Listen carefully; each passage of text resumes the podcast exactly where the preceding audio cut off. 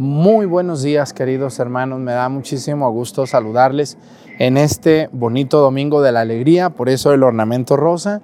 Hoy van a ver ustedes a muchos sacerdotes que se van a poner el ornamento rosa. Es el tercer domingo del Adviento y ahorita les platico qué quiere decir el ornamento rosa. Saludo a todas las personas que nos hacen el favor de vernos. Terminando esta misa, les vamos a compartir que ya echamos todo el piso del templo de Pochahuisco que fueron más de 25 toneladas de cemento con arena, grava, agua, todo trabajo. Gracias a ustedes, gracias a sus donativos. También les, les informo, al final lo voy a volver a decir, mañana lunes voy a ir a Acapulco, a la Catedral de Acapulco, a celebrar una misa a las 12 del mediodía. Espero poder saludarlos a todos ustedes, los que ven la misa desde Acapulco. Y también les informo a todas las personas que me han preguntado, Padre, yo quiero ir a la misa que va a dar en su pueblo. Muy bien. El próximo domingo 31 de, diciembre, domingo 31, voy a estar en mi pueblo.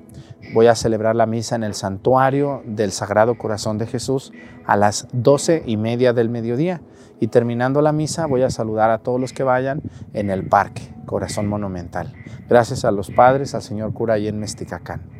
Quiero también agradecer a todos ustedes el favor de su atención y les invito a que estén atentos a la misa de hoy y a la misa de mañana, porque también mañana, después de misa, les tenemos una sorpresita. Bienvenidos todos ustedes a Viramontes, comenzamos esta celebración.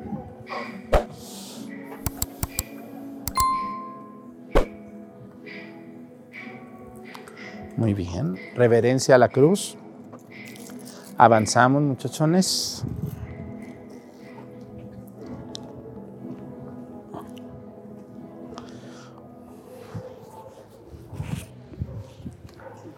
sí ya te puedes formar.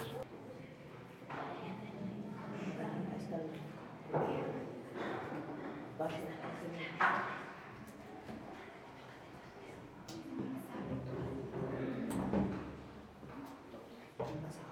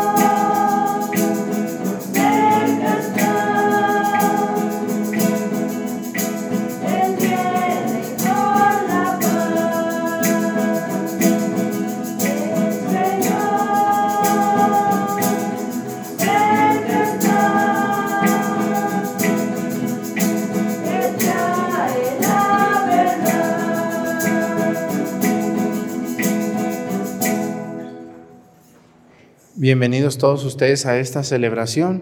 Hoy celebramos el domingo tercero del tiempo del Adviento. Así que vamos a encender nuestra tercer vela, la más bonita de todas. ¿Cuál es la vela que más les gusta? ¿Dónde está el monaguillo que me va a ayudar a prender la, la vela? Ándale, vente. Ya invitamos al más viejito de Viramontes y la más viejita. Ahora invitamos al más jovencito de los monaguillos. Ándale, allí está la vela. Muy bien, ahí del cirio prende tu vela. Vamos a prender la vela. ¿Cuál es la más bonita de las velas? La rosita, ¿eh? Vamos a prenderla. De esa manera comenzamos nuestro tercer domingo del tiempo del Adviento.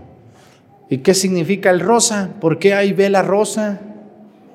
¿Y por qué el padre hoy se vistió de rosa? ¿Cómo ven? ¿Le gustó el padre hoy? ¿Salió con gusto? ¿Qué pasó? ¿Por qué? ¿Qué les recuerda a ustedes el color rosa? ¿Qué les recuerda? Ajá, el color rosa significa alegría. Y hoy se llama el domingo tercero del tiempo del Adviento o domingo de la alegría. ¿Por qué? Porque es, es como un domingo de esperanza. Es como, ya van a ser el niño Dios, pero todavía no nace. Como ustedes cuando iban a tener un hijo, ya van a ser tu hijo. Sí, pero todavía no nace. Así es el domingo, es, es ya prepárate porque ya va a pasar algo grande. Alégrate, alegría. Entonces por eso hoy muchos sacerdotes, casi todos, vamos a usar el color rosa de la alegría. Saludamos a toda la gente que nos ve a través de YouTube. Ayer yo dije que ya estaba muy cansado y todo, pues sí, sí estoy cansado, pero ahí la llevo, nomás ténganme paciencia, ¿verdad? Ténganme paciencia de que no es fácil estar en las redes, yo seguiré aquí mientras mi salud me lo permita y pues espero seguir mucho tiempo, mucho tiempo. Gracias a ustedes los que nos ven, gracias a sus donativos, yo he podido construir en estos pueblos y en mi pueblo obras maravillosas. Por eso también no puedo dejar, porque si dejo ya no voy a tener manera de ayudarles ni de construir. Vamos a pedirle por toda la comunidad de Viramontes en este bonito día que Dios nos ha, nos ha regalado y quiero pedirle a Dios por toda la gente que nos ve en sitios muy lejanos donde no se celebra prácticamente la Navidad. En el nombre del Padre y del Hijo y del Espíritu Santo, la gracia de nuestro Señor Jesucristo, el amor del Padre y la comunión del Espíritu Santo esté con todos ustedes. Pidámosle perdón a Dios por nuestras faltas. Yo confieso ante Dios Todopoderoso, y ante ustedes, hermanos, que he pecado mucho de pensamiento, palabra, obra y omisión. Por mi culpa, por mi culpa, por mi grande culpa. Por eso ruego a Santa María, siempre Virgen, a los ángeles, a los santos, a ustedes, hermanos, que intercedan por mí ante Dios nuestro Señor. Dios Todopoderoso tenga misericordia de nosotros, perdone nuestros pecados y nos lleve a la vida eterna.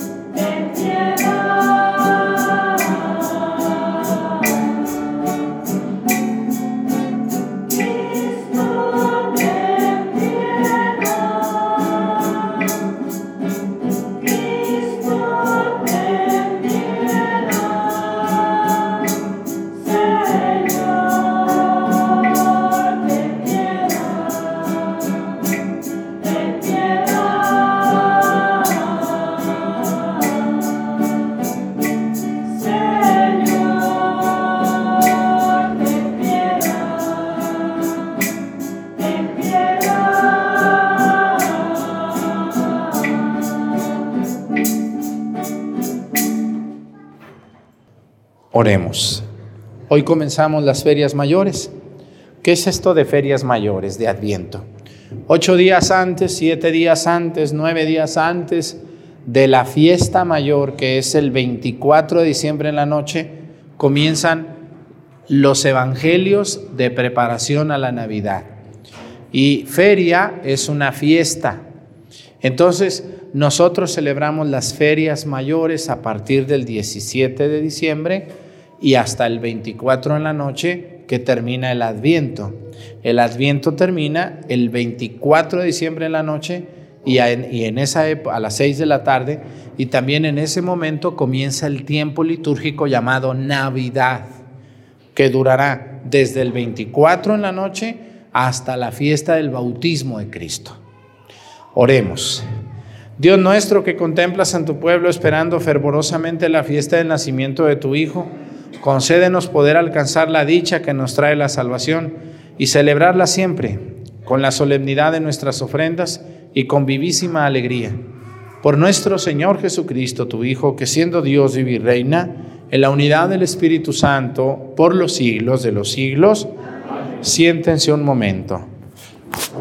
Si alguien se va a confesar, aproveche confesarse por favor ahí o anotar alguna vez. Puede irse a formar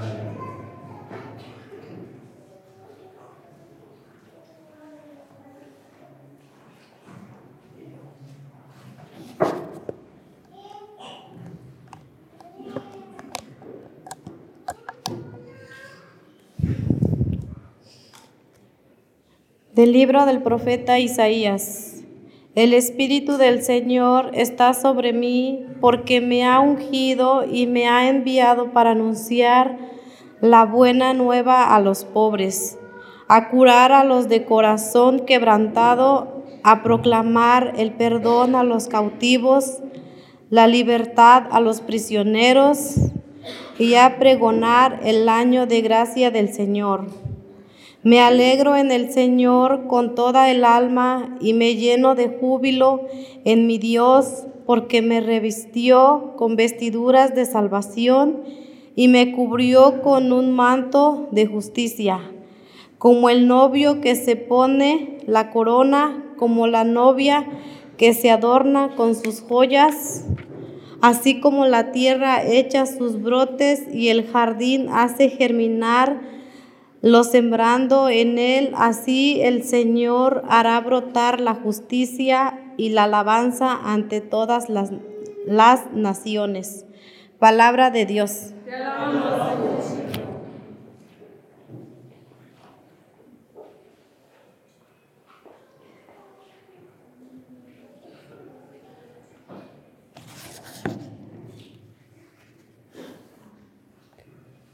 Mi espíritu se alegra en Dios mi Salvador.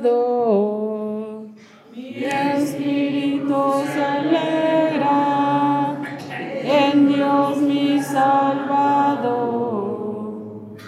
Mi alma glorifica al Señor y mi espíritu se llena de júbilo en Dios mi Salvador, porque puso sus ojos en la humildad de su esclava.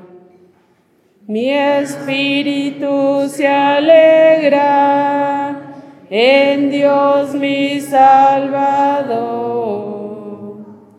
Desde ahora me llamarán dichosa todas las generaciones, porque ha hecho en mí grandes cosas, el que todo lo puede. Santo es su nombre y su misericordia llega de generación en generación a los que lo temen. Espíritu se alegra en Dios mi Salvador. A los hambrientos los colma de bienes y a los ricos los despide sin nada. Acordándose de su misericordia, viene, viene en ayuda de Israel su siervo. Mi espíritu se alegra en Dios mi Salvador.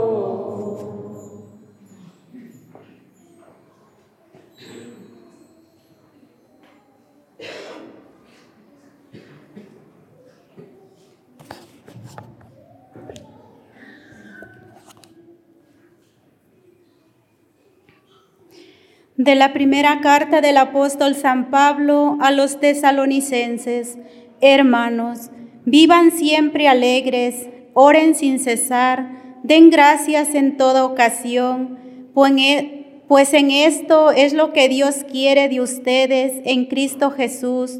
No impidan la acción del Espíritu Santo, ni desprecien el don de la profecía, pero sométanlo todo a prueba y quédense con lo bueno, obsténganse de toda clase de mal que el Dios de la paz los santifique a ustedes en todo y que todo su ser, es, su ser, espíritu, alma y cuerpo se conserve irreprochable hasta la llegada de nuestro Señor Jesucristo.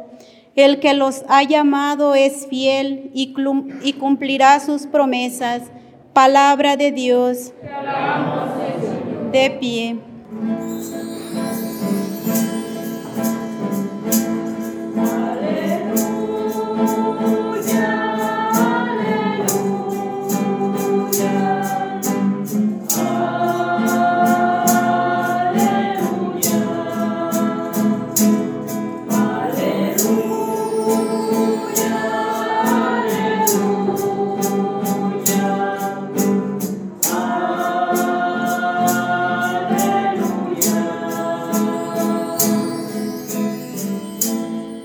El Espíritu del Señor está sobre mí. Me ha enviado para anunciar la buena nueva a los pobres.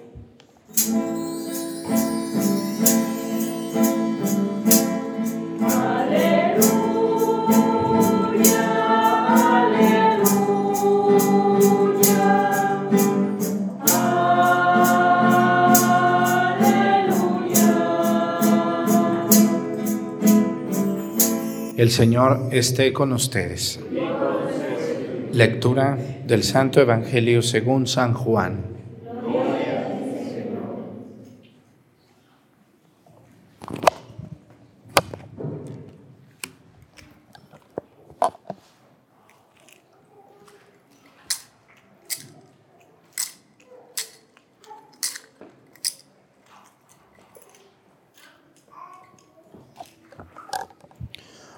Hubo un hombre enviado por Dios que se llamaba Juan.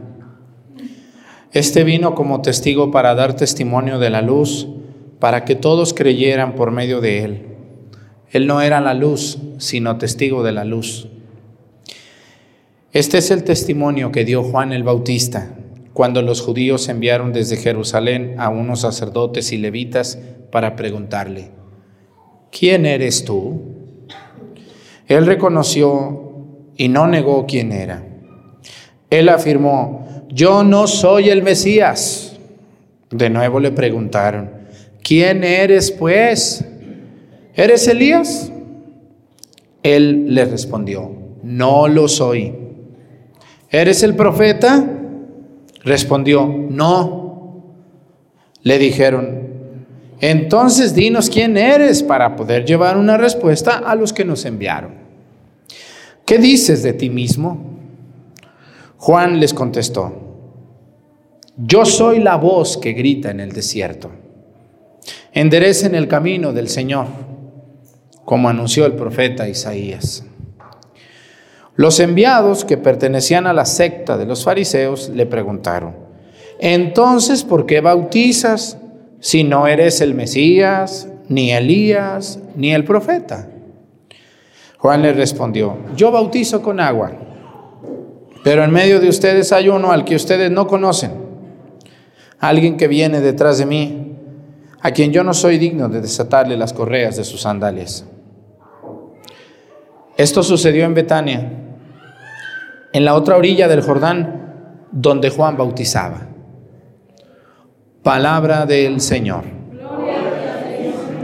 Siéntense, por favor. Hay dos lecturas que me gustan mucho hoy y quiero hacer una reflexión de las dos. La primera, fíjense, San Pablo, San Pablo, qué, qué bonito escribe el día de hoy en la carta a los tesalonicenses. Dice así, la primera carta, porque hay dos. Dice, hermanos, vivan siempre alegres, oren sin cesar y den gracias a Dios en toda ocasión. Pues esto es lo que Dios quiere de ustedes en Cristo Jesús. Se lo repito, vivan siempre alegres. Yo algunas veces a ustedes les veo cara de, fuchi.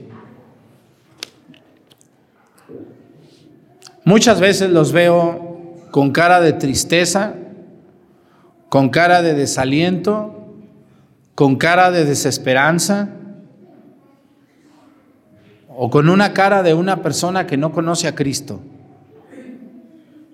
Yo sé que estamos medios feos, ¿verdad, Padre? No, Padre, es que así tengo la cara. Otra cosa es que no estemos tan agraciados físicamente. Pero la cara es Y lo, decía, lo decían los filósofos, dice, los ojos son las ventanas del alma y la cara es el reflejo de la persona. Ustedes cuando ven a una persona triste dicen, no dicen, ay, está muy triste tu mano, ¿verdad? Te veo triste, mira tu, tu pie, cómo está. Te ves triste porque te vi tu hombro, mira el hombro está muy triste. Nunca dicen eso, ¿verdad que no? Cuando ven a alguien triste dicen, oye, oye hermana, oye prima, oye amigo, te veo triste, ¿qué tienes? Por la cara, por los ojos caídos, por la mirada cabizbaja, porque estás muy serio. A veces estamos enfermos, yo entiendo, pues un enfermo, pues ni modo que esté contento, pues va uno al hospital, yo me acuerdo en el hospital lo llego y digo, ay, ¿por qué está tan triste usted? No, pues se lo está llevando la tristeza, pues ¿cómo quieres que esté sonriendo, verdad? Oigan, pero a muchos de ustedes no están enfermos ni tienen necesidades y muchas veces sí los he visto muy tristes. ¿Y saben por qué? Lo que dice el Evangelio, lo que dice la primera lectura, dice, den gracias a Dios en toda ocasión porque es lo que Dios quiere de ustedes. Estar alegres también no es ser el payaso. Hay personas que tienen en la cara una sonrisa demasiado, demasiado fingida. No sé si ustedes conozcan gente fingida. Vayan a una fiesta y vean, toda la gente está muy sonriente para donde volteen, ¿cómo estás, prima? Ay, prima, ¿cómo te ha ido? Y una sonrisota. Aunque se las está llevando la tristeza, la hipocresía ante todo. Que todos me vean que estoy contento, que tengo dinero, que no me falta nada, eso también es malo. Pero la alegría se lleva en el interior y se muestra en el exterior. Debemos estar alegres, y lo dice San Pablo, dice, vivan siempre alegres. Qué difícil es estar alegres cuando se nos muere alguien, cuando nos falta dinero. En estas fiestas de Navidad, dejen que les digo, el mes cuando más personas están deprimidas es el mes de diciembre. ¿Sabían ustedes eso? ¿Por qué, Padre? ¿Por qué en diciembre la gente se pone triste? Muchos porque extrañan a alguien con quien vivían la Navidad. Otros porque se sienten muy solos. Otros porque no hay quien les diga feliz Navidad. Hay personas a las que nadie les va a decir este año feliz Navidad. ¿Eh?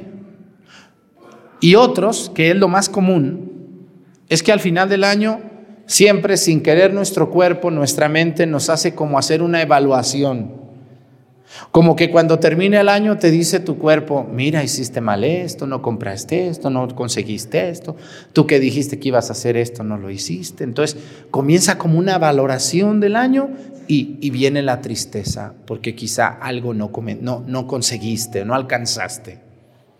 Pero yo les quiero decir a ustedes, los que nos ven en la televisión, acérquense a su parroquia, aunque usted esté sola, señora, aunque usted esté viuda, viudo, aunque usted muchacho no tenga nadie, acérquese a su parroquia y alégrese por lo que va a pasar. Viva siempre alegre, como lo dice el Evangelio. Nadie tiene permiso de quitarte a ti tu alegría. Hay personas que nos roban la alegría por las noticias negativas que nos dan, por su carácter tan horrible, por su forma de ver tan fea. Pero debemos de luchar por sobrepasar eso, porque ¿ustedes creen que a mí no me agüita la vida a veces alguien? ¿Eh? ¿No? ¿Qué creen que con el Padre Arturo vienen puros a darle buenas noticias, puras cosas bonitas? No. También a mí hay quien me roba la alegría.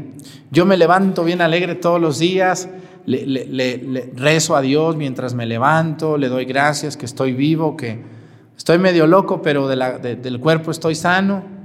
Y le doy gracias a Dios por el día que me concede.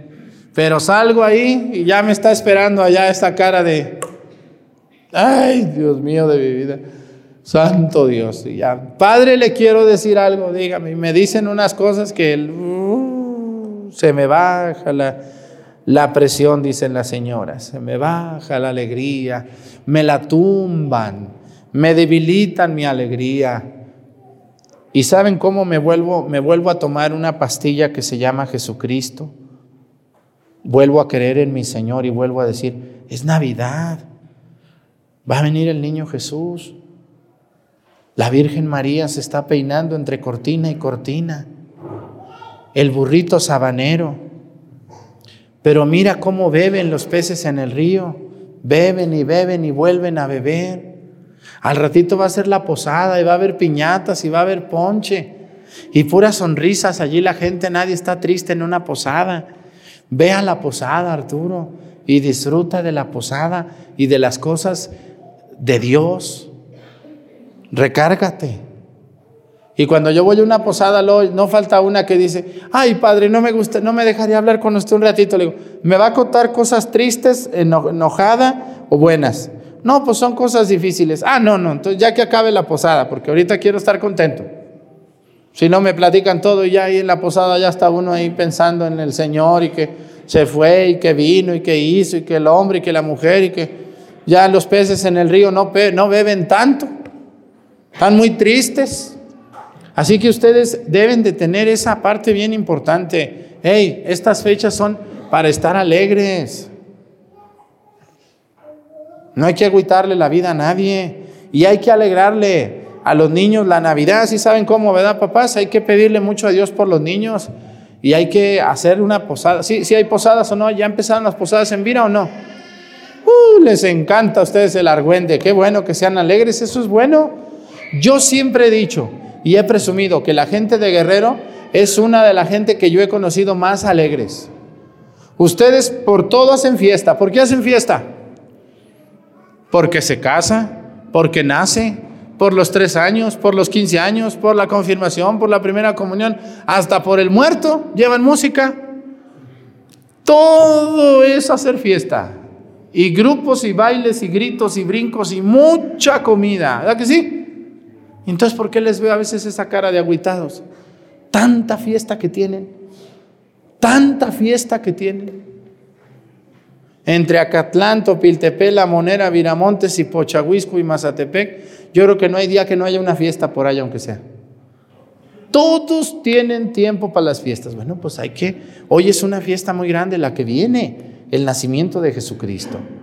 Por eso hoy se prendió la vela rosa, por eso el Padre anda, porque hoy el Padre, aunque se lo ande llevando sus problemas, tiene que estar alegre el Padre, pero también ustedes, también ustedes. Decirle ahí a la que está a un lado, lado tuyo al terminar la misa, ay prima, ¿ya estás lista para la Navidad? ¿Ya preparaste esto? ¿Ya hiciste esto? Y ser amables, señoras. Luego tienen una cara de yeguas ahí que no, no, no dan ganas ni de preguntarles cómo están. No falta que te echen una mordida. ¿Si han visto las yeguas? ¿Qué tal las yeguas? ¿Cómo tienen la cara la yegua? ¿Muy guapa la yegua o no? ¿Está guapa la yegua?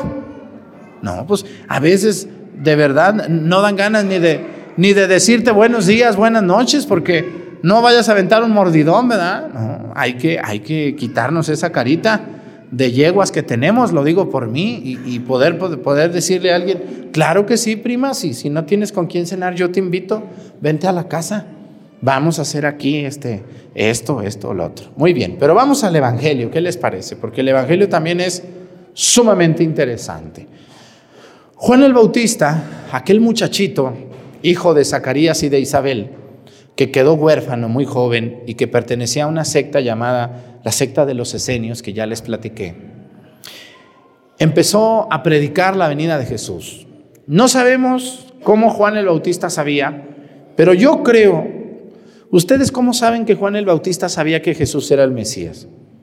¿Cómo creen ustedes? Porque es muy fácil leer este Evangelio, es muy fácil decir, ah, Juan el Bautista, el que predicó la venida de Jesús, el que dijo, este es el Cordero de Dios, el que bautizaba. Ah, sí, qué interesante, pero, pero vamos más profundamente a, a los acontecimientos. A ver, Juan el Bautista le llevaba a Jesús cuántos meses de vida? ¿Cuántos? Acuérdense, el ángel Gabriel le dijo cuánto tenía de embarazada Isabel a María, le dijo. ¿Ya va en el qué? En el sexto mes, ¿la qué? La que llamaban estéril, Isabel. Por lo tanto, Juanito y Chuyito se llevan seis meses de distancia. Son primos sumamente cercanos y son primos, hijos de dos primas sumamente amigas. Si ustedes se fijan, sus hijos conviven mucho con, las, con sus primas, las que son más amigas, o con sus primos, ¿no es cierto? Y no con todos. Hay primos con las que la llevamos más de cerca que con otros. Juan el Bautista y Jesús, seguramente, muchas veces convivieron por mucho tiempo desde niños. Porque Isabel y la Virgen eran muy amigas. Y porque dos niños de la misma edad, pues se empatan y se la llevan muy bien, o por lo menos conviven mucho tiempo. Juan el Bautista y Jesús convivieron mucho tiempo y, y hablaron muchas veces. Y yo creo que la Virgen María alguna vez a Isabel le dijo, mira prima, te voy a contar algo. ¿Qué pasó? ¿Cómo sabes que yo tenía seis meses de embarazada? Un ángel me lo dijo. ¿Cómo que un ángel? Sí. ¿Y qué más te dijo? Y ya ven que las mujeres sí saben guardar secretos, las mujeres. Entre primas, ¿qué me dicen mujeres? ¿Qué me dicen las mujeres? ¿Saben guardar secretos o Secretos no, lo que sí saben guardar es lo que no les conviene decir. ¿Verdad que sí? Si no les conviene hablar de un hijo por ahí que anda medio perdido, de, eso no hablemos, prima. O sea, las mujeres saben que cuando algo no les conviene, chitón. También los hombres, no crean que no. Pero cuando algo sí les conviene, se suelta la verborrea, ¿verdad? Uy, prima, déjate cuento, siéntate, mira échate un churro conmigo. A ver, tráele su cafecito. Siéntate, prima. ¿Cómo te ha ido? ¿Y cómo está tu marido? Oye, lo he visto muy acabado. Bueno, entonces, ¿ustedes creen que la Virgen María a Santa Isabel, su prima querida, no le contó algo de Jesús?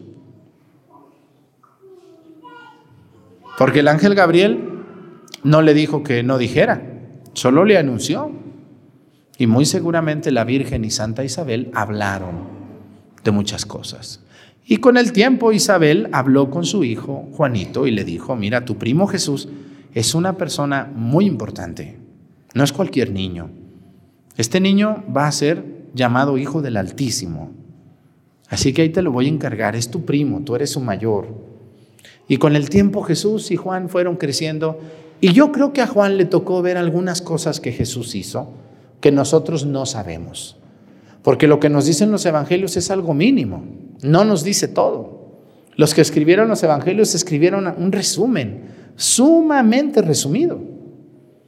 Sin embargo, hay muchas más cosas que no se escribieron de Jesús ni de Juan que no están en los evangelios.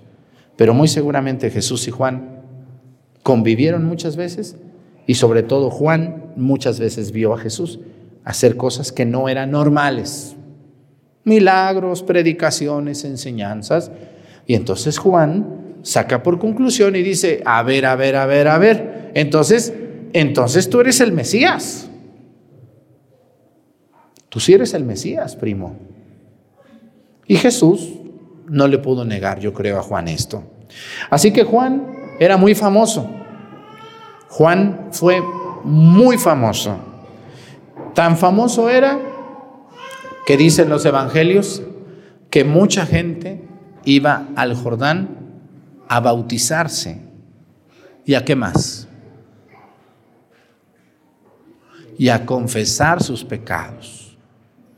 Juan era un muchacho, tenía 33 años, tenía 30 años, pero tenía años haciéndolo, que, que bautizaba a un lado del río Jordán por el sitio de Betania. Y la gente iba con él. Se hizo tan famoso Juan que de la secta de los fariseos, que eran los hombres más importantes religiosamente hablando después de los sacerdotes, ¿quiénes eran los fariseos? Eran laicos como ustedes, ¿eh? Porque luego dicen, ay, esos fariseos qué feos fueron con Jesús. Eran laicos como ustedes que están ahí sentados. Los fariseos no eran curas, eran como ustedes, fariseas y fariseos. Y los fariseos eran hipócritas, eran buenos para señalar, para señalar el pecado del otro, no el de ellos. Hoy hay muchos fariseos. Yo me fijo en los videos que me roban cuánta gente se pone a señalarme. Y son laicos, viejos y viejas metiches, que se ponen a comentar la vida de los demás. Debemos de tener un poco de cuidado en lo que comentamos en las redes. ¿No se fijan ustedes en Facebook? Si suben una foto de ustedes, ¿no se fijan cuánta gente comenta? Sin razón y sin tener y sin deber. Eso es ser fariseo. Esos son los fariseos de hoy. Los hipócritas que señalan la vida de otros como si su vida fuera correcta o perfecta. Y dice que la secta de los fariseos fueron a donde estaba Juan y le dijeron, oye, venimos a hacerte unas preguntitas. Oye, Juanito, Juan, la gente te quiere mucho. Eres un gran predicador. Has convertido a muchas personas para Yahvé. Le dicen, ¿eres tú el Mesías? ¿Eres tú Elías? ¿Eres tú el profeta? Y Juan dice, no soy el Mesías, no soy Elías y no soy el profeta. Pues estos se quedaron así todos atarantados, ¿verdad? Entonces, ¿quién eres? Dinos, no sabemos quién eres tú o qué. Y Juan el Bautista da una respuesta maravillosa, dice, yo soy la voz que grita en el desierto. ¿Quién vive en el desierto? ¿Quién vive en el desierto? Nadie. Pobre de Juan dice, yo soy la voz que grita en el desierto. Yo así me siento a veces, ustedes también se han sentido a veces así. ¿Qué sienten mamás cuando les dan mil consejos a sus hijos y no les hacen caso? ¿Qué sienten mamás? ¿Se han sentido que dan muchos consejos y no les hacen caso? ¿No tienen un puberto en su casa de 14, 15 años, 16 años? Denle un consejo, ¿Qué se siente? Nomás las oye por respeto, ¿no es cierto? Pero si les hace caso o no les hace mucho caso. Nomás hace que los oye, pero en el fondo dicen, ah, yo sabré lo que hago. Tú habla todo lo que quieras. Yo sabré lo que hago. ¿Qué se siente darle un consejo a uno de 18, 19, 20, 21 años? si es que logran que se siente escucharlos. ¿Qué se siente darle un consejo a uno que tiene más de 22, 23, 24, 25, 30 años? ¿Qué se siente darle un consejo a uno de más de 30, de 40 o de 50? Ya vas a empezar otra vez con tus consejos. Otra vez ya me vas a decir lo mismo. ¿Hasta los cuántos años sus hijos escuchan sus consejos? Señoras, ¿cómo a los cuantos todavía las escuchan? ¿A los 15? ¿Sí? ¿16? ¿17? Todavía los oyen, ¿no? Ya no. Otra cosa es que les hagan caso. ¿Y hasta los cuántos años sus hijos les hacen caso? A ver. ¿Como hasta los 12? todavía les hacen caso. Así es. Una cosa es escuchar un consejo y otra cosa es hacer caso. Y otra cosa es enojarse.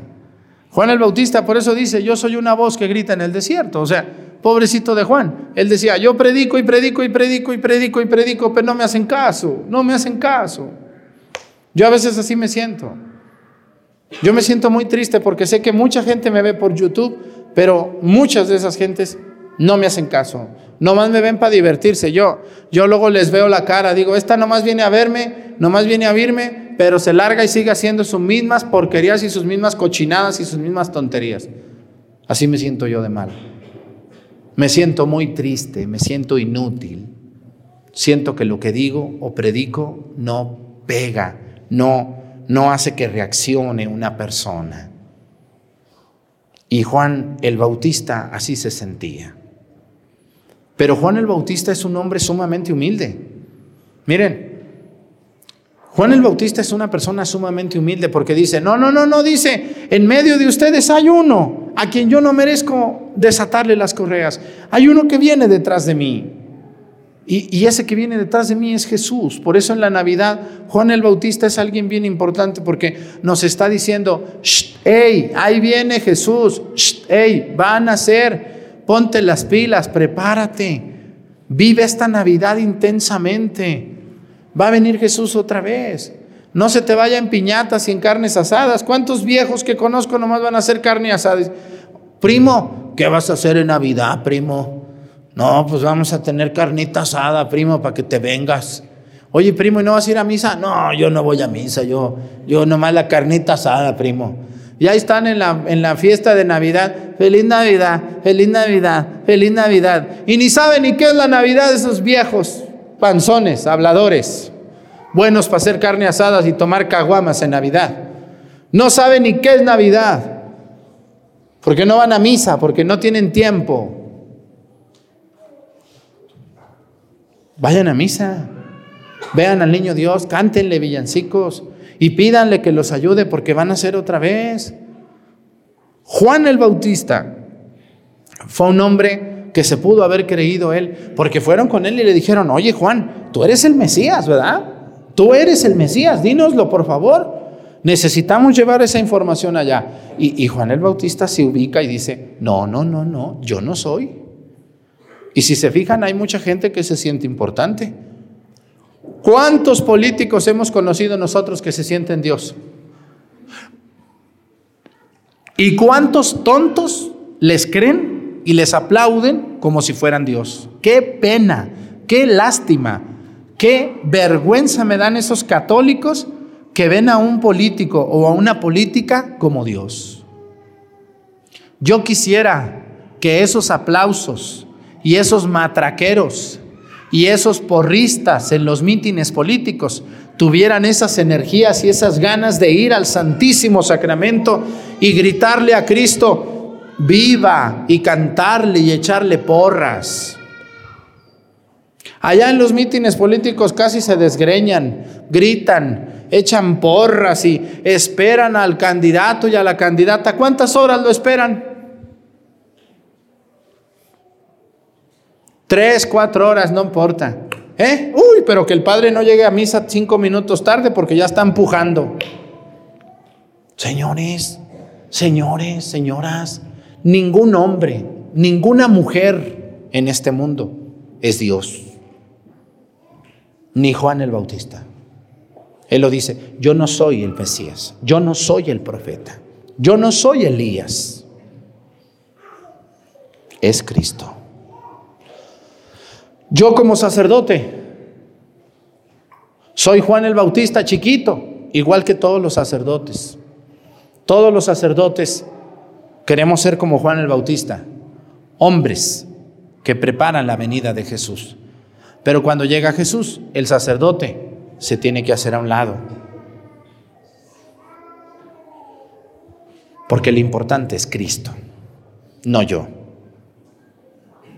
Cuando a mí me dicen, ay Padre Arturo, pero es que Cristo sí hacía esto, Cristo, sí, pues Cristo, Cristo es Cristo, yo que Cristo soy, yo no llego ni a los talones. Ustedes quieren que el sacerdote sea como Cristo, pues ¿qué quisiéramos? Yo también quisiera que ustedes fueran como Cristo. Me encantaría verlos a ustedes curar gente, sanar gente, imponer manos, atender. Me encantaría verlos a ustedes hacer lo que Cristo hacía. ¿Cómo quisiéramos poder ser como Cristo? Pero no podemos, no le llegamos ni a los talones. Por eso a mí como sacerdote me toca a ustedes, principalmente los adultos y los jóvenes, me toca prepararles el camino para que Jesús venga. Hey, papá y mamá, pero a usted le toca prepararle el camino a Jesús a su casa. ¿Ya hicieron el nacimiento? ¿Eh? ¿Ya platicaron con sus hijos de Dios? ¿Eh? ¿Ya les hablaron a sus hijos de quién es la Virgen María? ¿Ya les hablaron a sus hijos por qué José y María andaban en un burro pidiendo posada? ¿Y cuántas veces pidieron posada? ¿Eh? Y si no les han hablado a sus hijos de eso, entonces ¿de qué hablan con sus hijos ustedes? ¿Puro mitote, puro chisme? A mí me toca predicarles a ustedes, pero a ustedes les toca con sus hijos. A usted le toca viejo baquetón y vieja mitotera, a usted le toca. Muchos de sus hijos no saben ni quién es Juan el Bautista, ni quién es Zacarías, ni por qué el burro, ni por qué las posadas. Eh, los niños van a las posadas esperando el ponche, entre santos peregrinos, pero no saben ni qué está pasando allí, porque ni la mamá ni el papá tienen tiempo. Ahí van las mamás también al mitote de las posadas, pero no hablan con sus hijos de eso. También andan ahí de la Virgen se está peinando entre cortes, pero no hablan con sus hijos. Deben de hablar, deben de preparar el camino. Los niños, los niños son muy aprensivos. Y el niño le va a hacer mucho caso a quién? A este cura hablador. ¿Sí le hace caso el niño al cura hablador? Pero si su papi le dice, ¿qué tal si su papi le dice a su hijo, se lo sienta en las piernas y le dice, ven mi hijo, te voy a platicar algo, mi hijo? Cuando su mami le dice algo a su hijo, ¿le hace caso o no le hace caso? Mucho, mucho más caso que a mí. Por eso si ustedes no nos ayudan a prepararle el camino a Jesús, qué difícil es para los sacerdotes poder predicar. Ayúdenos, es muy bonito. Oigan, yo no tengo hijos, ni voy a tener porque cuando veo a los de ustedes se me quitan las ganas. Pero ustedes sí tienen, salieron muy finos para tener hijos. Si yo tuviera un niño, yo lo sentaría en mis piernas a mi hijo y le diría, mi hijo, te voy a contar una historia. ¿Ves ese burrito que está allí? Esa señora que está arriba del burro. ¿Y ese hombre que está allí? Sí, papi. ¿Sabes quiénes son? No, papi. Es la Virgen y la Virgen se llama María. Él es José. Se llamaba Josefo, pero le decimos José. ¿Y por qué va en un burrito, padre? Porque eran los carros de antes. No había carros. Los burros eran los carros de antes. ¿Y por qué van allí los dos? porque la Virgen María iba a tener a un niño que se llama Jesús. Y, y yo, papá, yo, mamá, le explicaría a mis hijos eso. ¿Qué les cuesta a ustedes ayudarme? Yo no puedo, no alcanzo, no tengo las fuerzas ni el tiempo para ir niño por niño. Pero ustedes tienen uno, dos, tres niños. ¿Será muy difícil, hombres? Apaguen la tele un rato. Dejen el celular un rato, adultos. Serénense, siéntense. Y verán qué bonito cómo, sus hijos van a entender inmediatamente y van a decir, oye, mi hijo, ¿y quién te enseñó eso? Mi papá. Mi papi me dijo, mi mamá me enseñó. Eso hizo Juan el Bautista, prepararle el camino a Jesús con los adultos. Ahora a ustedes les toca también prepararle el camino a Jesús con los niños, como yo lo estoy haciendo con ustedes. Este es el domingo de la alegría. Por favor, si quieren me hinco. Hablen con sus hijos y dejen la carne asada para ese día. No estén, ya desde ahorita los viejos están con la, yo voy a hacer la carne asada, yo no tengo tiempo de andar predicando eso, yo, yo no, no, ese cura hablador, ¿qué le importa? Que, que metiche, que... Todo eso dicen de mí, no me interesa hagan lo que les dé su gana, ya me importa un bledo. Lo que yo les quiero decir es que no está bien que tú solo hagas carne asada o que tú solo hagas el ponche, porque también las mujeres luego se hacen las superocupadas y ya no hacen nada. Todo el día, según ellas, preparando la cena y ni preparan nada. ¿Verdad que sí? Eh, yo ya las conozco, mujeres. Yo también crecí en una familia como la de ustedes. Todo el mundo alborotadas por el pozol y que, ay, ya tienen tres horas preparando y ni hacen nada. Puro mitote. Y se les olvida lo más importante, prepararle a Jesús el camino. Ánimo. Hablen de Dios con sus hijos mientras sus hijos les hagan caso. Que Dios nos ayude a todos y que Juan el Bautista nos anime a ser así, predicar. Yo trato de igualar a Juan el Bautista porque él era valiente, era sincero, era, era fabuloso Juan el Bautista. No tenía miedo de predicar. Yo también, yo, yo, eso me anima mucho a ser así, a ser sincero y a predicar con verdad. Pónganse de pie. Creo en un solo Dios, Padre Todopoderoso, Creador del cielo y de la tierra, de todo lo visible y lo invisible. Creo en un solo Señor Jesucristo, Hijo único de Dios, nacido del Padre antes de todos los siglos. Dios de Dios, luz de luz. Dios verdadero de Dios verdadero. Engendrado, no creado de la misma naturaleza del Padre, por quien todo fue hecho, que por nosotros los hombres y por nuestra salvación bajó del cielo, y por obra del Espíritu Santo se encarnó de María la Virgen y se hizo hombre, y por nuestra causa fue crucificado en tiempos de Poncio Pilato, padeció y fue sepultado, resucitó al tercer día según las Escrituras y subió al cielo. Está sentado a la derecha del Padre, y de nuevo vendrá con gloria para juzgar a vivos y muertos, y su reino no tendrá fin. Creo en el Espíritu Santo, Señor y dador de vida, que procede del Padre y el Hijo, que con el Padre y el Hijo recibe una misma adoración y gloria y que habló por los profetas. Creo en la Iglesia que es una santa, católica y apostólica. Confieso que hay un solo bautismo para el perdón de los pecados. Espero la resurrección de los muertos y la vida del mundo futuro. Amén. Presentemos ante el Señor nuestras intenciones. Vamos a decir todos, ven Señor Jesús.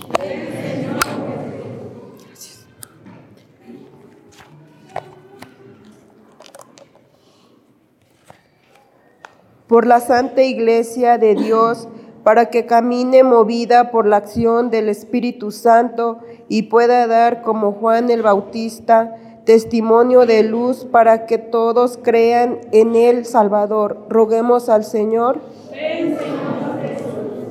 Por los que gobiernan a los pueblos, para que el Señor les permita alcanzar la sabiduría y guiar a los pueblos fomentando la paz y la justicia entre todos los hombres. Roguemos al Señor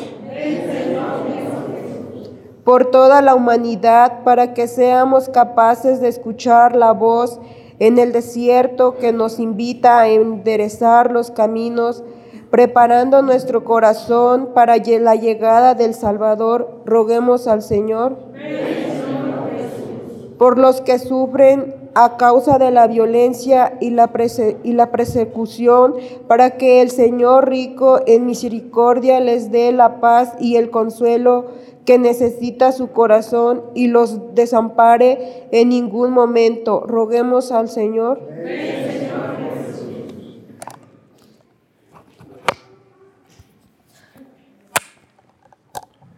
Vamos a pedir por todas las personas tristes por todas las personas que están enojadas con el mundo, por todas las personas que se enojan por todo.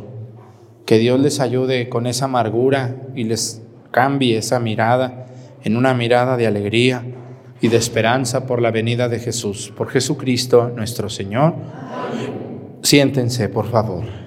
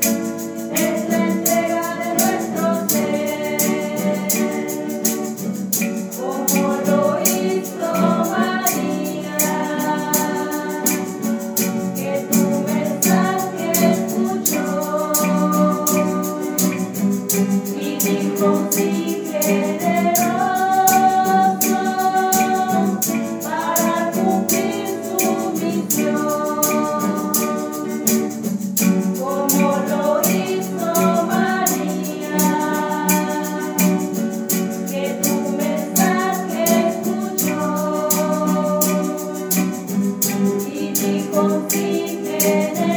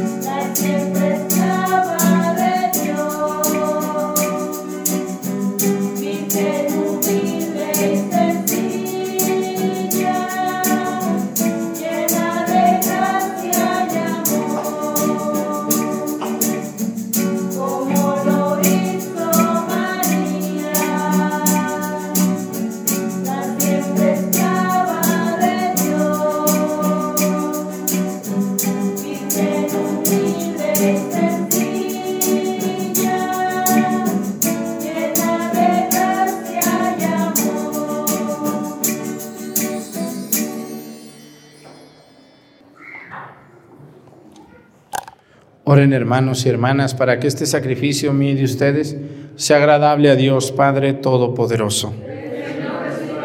manos este sacrificio para alabanza y gloria de su nombre, para nuestro bien y el de toda su santa iglesia. Que este sacrificio, Señor, que te ofrecemos con devoción, nunca deje de realizarse para que cumpla el designio que encierra tan santo misterio y obre eficazmente en nosotros tu salvación. Por Jesucristo nuestro Señor. El Señor esté con ustedes. Levantemos el corazón. Demos gracias al Señor nuestro Dios. En verdad es justo darte gracias, es nuestro deber cantar en tu honor himnos de bendición y de alabanza, Padre Todopoderoso, principio y fin de todo lo creado. Tú nos has ocultado el día y la hora en que Cristo, tu Hijo, Señor y juez de la historia, aparecerá sobre las nubes del cielo revestido de poder y de gloria. En aquel día terrible y glorioso pasará la figura de este mundo y nacerán los cielos nuevos y la tierra nueva. El mismo Señor que entonces se nos mostrará lleno de gloria, vive ahora, viene ahora a nuestro encuentro en cada hombre y en cada acontecimiento, para que lo recibamos con fe y por amor demos testimonio de la espera dichosa de su reino. Por eso, anhelando su venida gloriosa, unidos a los ángeles y a los santos, cantamos el himno de tu gloria, diciendo. Thank you.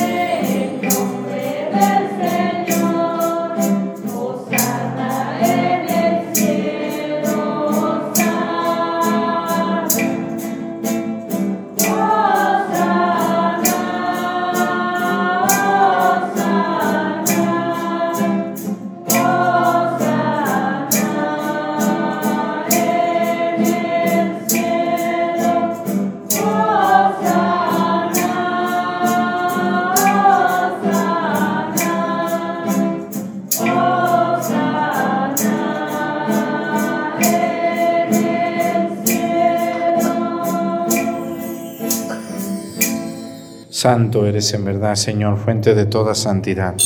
Por eso te pedimos que santifiques estos dones con la efusión de tu Espíritu, de manera que se conviertan para nosotros en el cuerpo y la sangre de Jesucristo nuestro Señor, el cual, cuando iba a ser entregado a su pasión voluntariamente aceptada, tomó pan.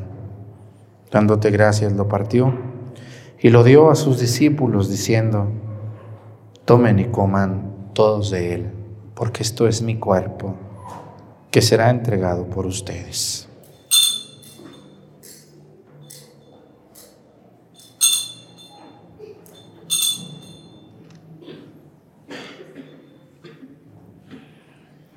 Del mismo modo, acabada la cena, tomó el cáliz y dándote gracias de nuevo, lo pasó a sus discípulos diciendo, tomen y beban todos de él porque este es el cáliz de mi sangre, sangre de la alianza nueva y eterna, que será derramada por ustedes y por muchos para el perdón de los pecados. Hagan esto en conmemoración mía.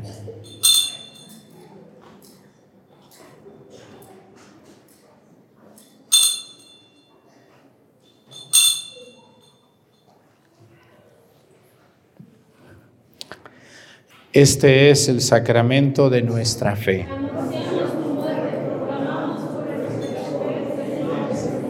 Así pues, Padre, al celebrar ahora el memorial de la muerte y resurrección de tu Hijo, te ofrecemos el pan de vida y el cáliz de salvación y te damos gracias porque nos haces dignos de servirte en tu presencia. Te pedimos humildemente que el Espíritu Santo congregue en la unidad a cuantos participamos del cuerpo y la sangre de Cristo. Acuérdate, Señor, de tu iglesia, extendida por toda la tierra con nuestro Papa Francisco, nuestro obispo José de Jesús y todos los pastores que cuidan de tu pueblo, llévala a su perfección por la caridad. Acuérdate también de nuestros hermanos que se durmieron en la esperanza de la resurrección y de todos los que han muerto en tu misericordia, admítelos a contemplar la luz de tu rostro. Ten misericordia de todos nosotros y así con María, la Virgen Madre de Dios, con San José su esposo, con los apóstoles y los mártires, San Juan el Bautista y cuantos vivieron en tu amistad a través de los tiempos, merezcamos por tu Hijo Jesucristo compartir la vida eterna y cantar tus alabanzas. Por Cristo, con Él y en Él, a ti Dios Padre Omnipotente, en la unidad del Espíritu Santo, todo honor y toda gloria por los siglos de los siglos. Fieles a la recomendación del Salvador y siguiendo su divina enseñanza, nos atrevemos a decir, Padre nuestro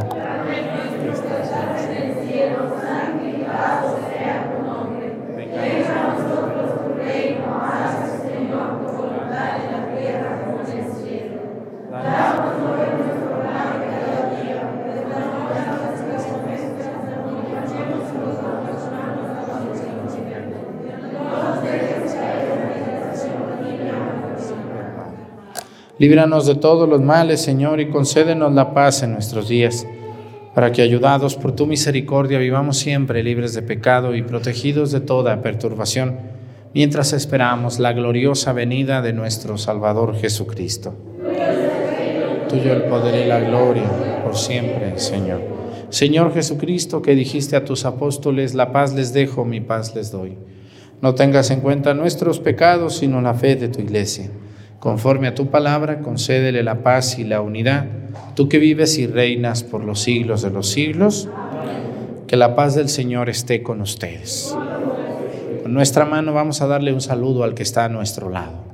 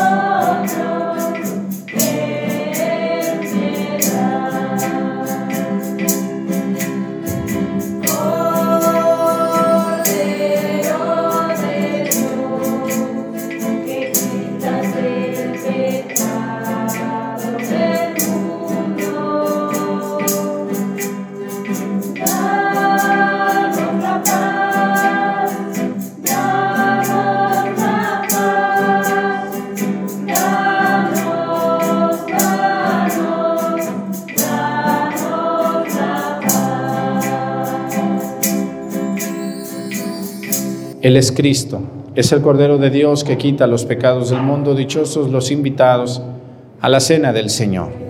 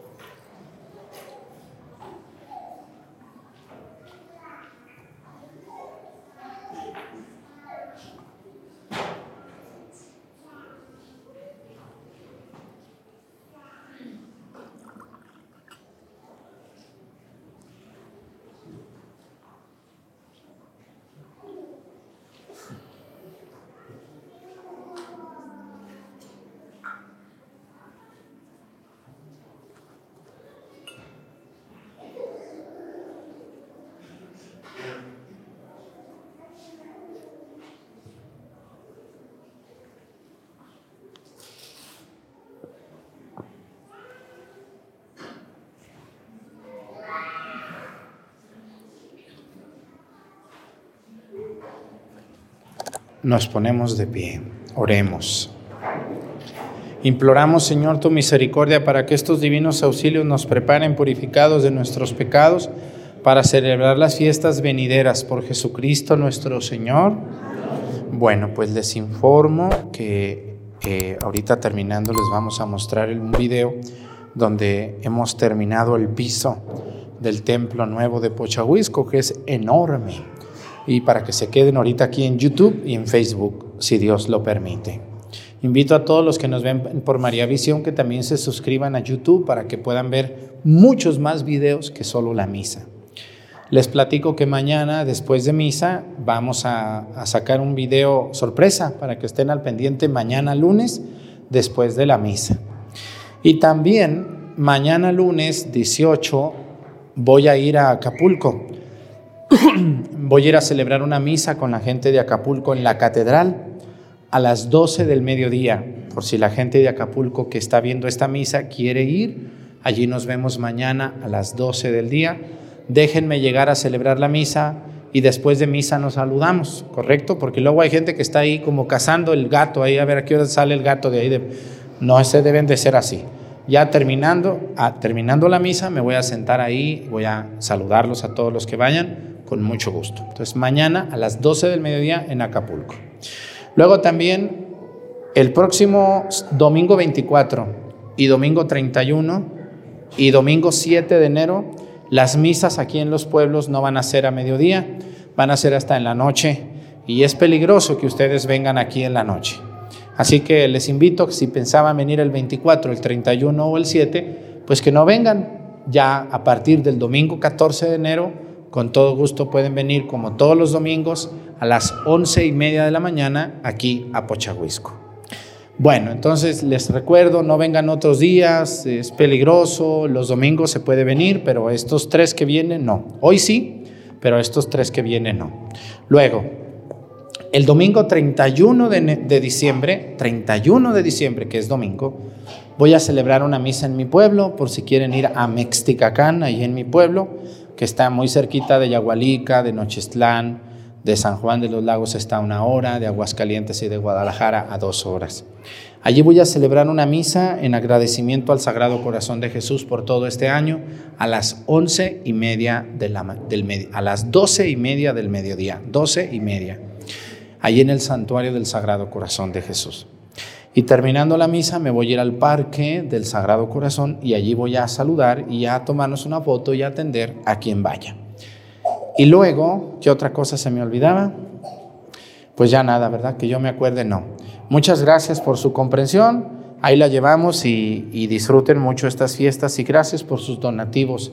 Gracias a quienes nos piden la cuenta, gracias a quienes nos mandan por el super chat y sobre todo gracias a quienes nos ven en los sitios oficiales. Tengan mucho cuidado, siguen robando videos en Facebook, siguen publicando cosas que yo vendo nueces y que yo vendo medicina. No es cierto, no es cierto eso. Tengan mucho cuidado. No, yo no soy doctor, no, no, no, no es cierto eso. Y nunca voy a vender nada. Este, no lo voy a hacer. Pues muchas gracias a todos. El Señor esté con ustedes.